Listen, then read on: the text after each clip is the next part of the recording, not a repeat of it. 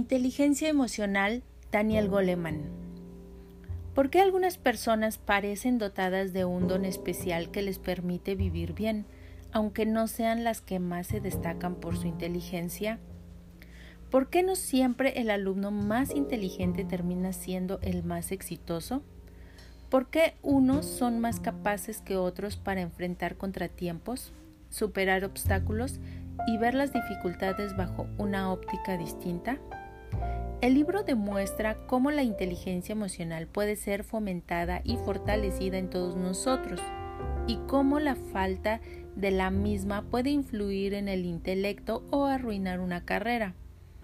La inteligencia emocional nos permite tomar conciencia de nuestras emociones, comprender los sentimientos de los demás, tolerar las presiones y frustraciones que soportamos en el trabajo, acentuar nuestra capacidad de trabajar en equipo y adoptar una actitud empática y social, que nos brindará mayores posibilidades de desarrollo personal.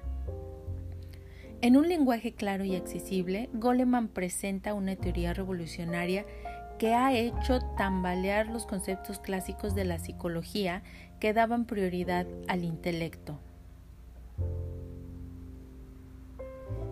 El desafío de Aristóteles Cualquiera puede enfadarse.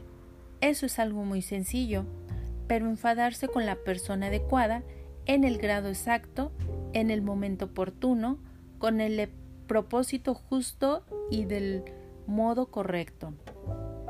Eso es ciertamente que no resulta tan sencillo. Aristóteles. Era una bochornosa tarde de agosto en la ciudad de Nueva York uno de los días asfixiantes que hacen que la gente se sienta nerviosa y malhumorada. En el camino de regreso a mi hotel, tomé un autobús en la avenida Madison y apenas subí al vehículo, me impresionó la calidad bienvenida del conductor, un hombre de raza negra de media edad en cuyo rostro se esbozaba una sonrisa entusiasta que me obsequió con un amistoso hola ¿cómo estás? Un saludo con el que recibía a todos los viajeros que subían al autobús mientras éste iba serpenteando por entre el defenso tráfico del centro de la ciudad. Pero, aunque todos los pasajeros eran recibidos con idéntica amabilidad, el sofocante clima del día parecía afectarles hasta el punto de que muy pocos le devolvían el saludo. No obstante, a medida que el autobús reptaba pesadamente a través del laberinto urbano, iba teniendo lugar una lenta y mágica transformación. El conductor inició, en voz alta, un diálogo consigo mismo, dirigido a todos los viajeros, en el que iba comentando generosamente las escenas que desafiaban ante nuestros ojos rebajas en esos grandes almacenes, una hermosa exposición en aquel museo y qué decir de la película recién estrenada en el cine de, de la manzana siguiente. La evidente satisfacción que le producía hablarnos de las múltiples alternativas que ofrecía la ciudad era contagiosa, y cada vez que un pasajero llegaba al final de su trayecto y descendía del vehículo, Parecía haberse sacudido de encima el halo de irritación con el que se subiera. Y cuando el conductor le despedía con un hasta la vista, que tenga buen día, todos respondían con una abierta sonrisa. El recuerdo de aquel encuentro ha permanecido conmigo, conmigo durante casi 20 años. Aquel día acababa de doctorarme en psicología, pero la psicología de entonces prestaba poca o ninguna atención a la forma en que tienen lugar estas transformaciones. La ciencia psicológica sabía muy poco, si es que sabía algo, sobre los mecanismos de la emoción.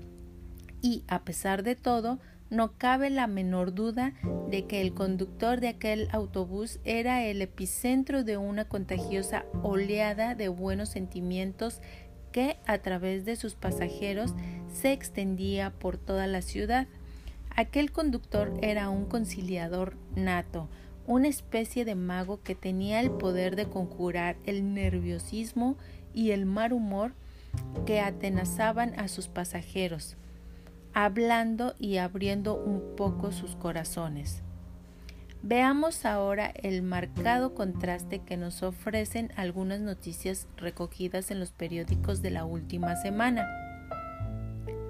En una escuela local, un niño de nueve años aquejado de su acceso de violencia porque unos compañeros de tercer curso le habían llamado mocoso, vertió pinturas sobre sus pupitres, ordenadores e impresoras y destruyó un automóvil que se hallaba estacionado en el aparcamiento.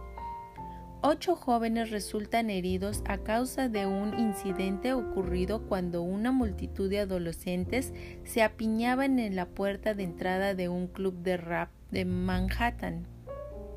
El incidente se inició con una serie de empujones. Llevó a uno de los implicados a disparar sobre la multitud con un revólver de calibre 38. El periodista subraya el aumento alarmante de esta reacción desproporcionada ante situaciones mínimas que se interpretan como, como falta de respeto.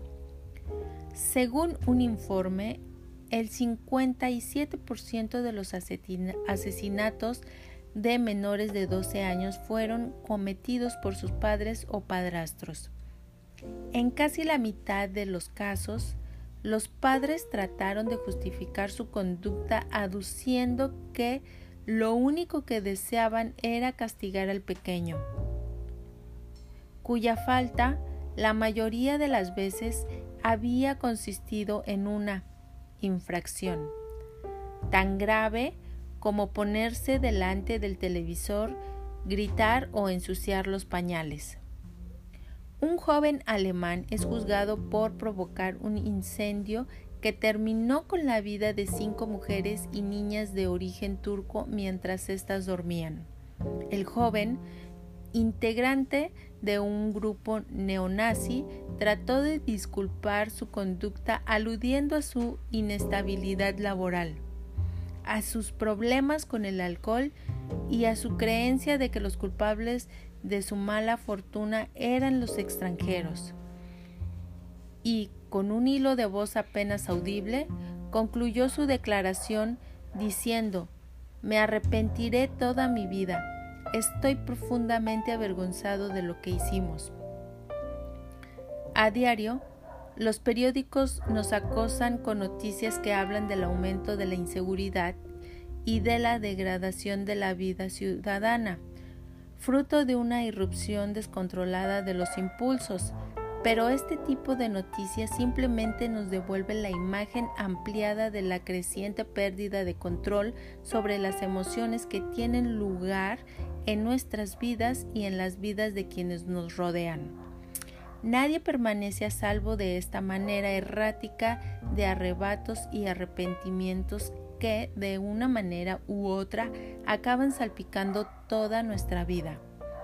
En la última década hemos asistido a un bombardeo constante de este tipo de noticias que constituye el fiel reflejo de nuestro grado de torpeza emocional, de nuestra desesperación y de la insensatez de nuestra familia, de nuestra comunidad y en suma de toda nuestra sociedad.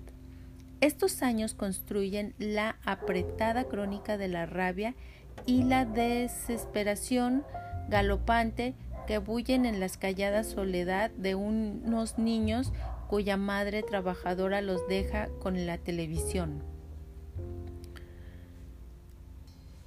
En el sufrimiento de los niños abandonados, descuidados o que han sido víctimas de un abuso sexual y en la mezquina intimidad de la violencia conyugal? Este malestar emocional también es el causante del alarmante incremento de la depresión en todo el mundo y de las secuelas que lo deja tras de sí la inquietante oleada de la violencia. Escolares armados, accidentes automovilísticos que terminan a tiros, parados resentidos que masacran a sus antiguos compañeros de trabajo, etc. Abuso emocional, heridas de bala y estrés postraumático son expresiones que hayan llegado a formar parte del léxico familiar de la última década. Al igual que el moderno cambio de eslogan desde el jovial que tenga un buen día a la suspicacia del hazme tener un buen día. Este libro constituye una guía para dar sentido a lo aparentemente absurdo. En mi trabajo como psicólogo y en la última década como periodista del New York Times, he tenido la oportunidad de asistir a la evolución de nuestra comprensión científica del dominio de lo irracional. Desde esta privilegiada posición he podido constatar la existencia de dos tendencias contrapuestas. Una que refleja la creencia la creente calamidad de nuestra vida emocional y la otra que nos parece brindarnos algunas soluciones sumamente esperanzadoras.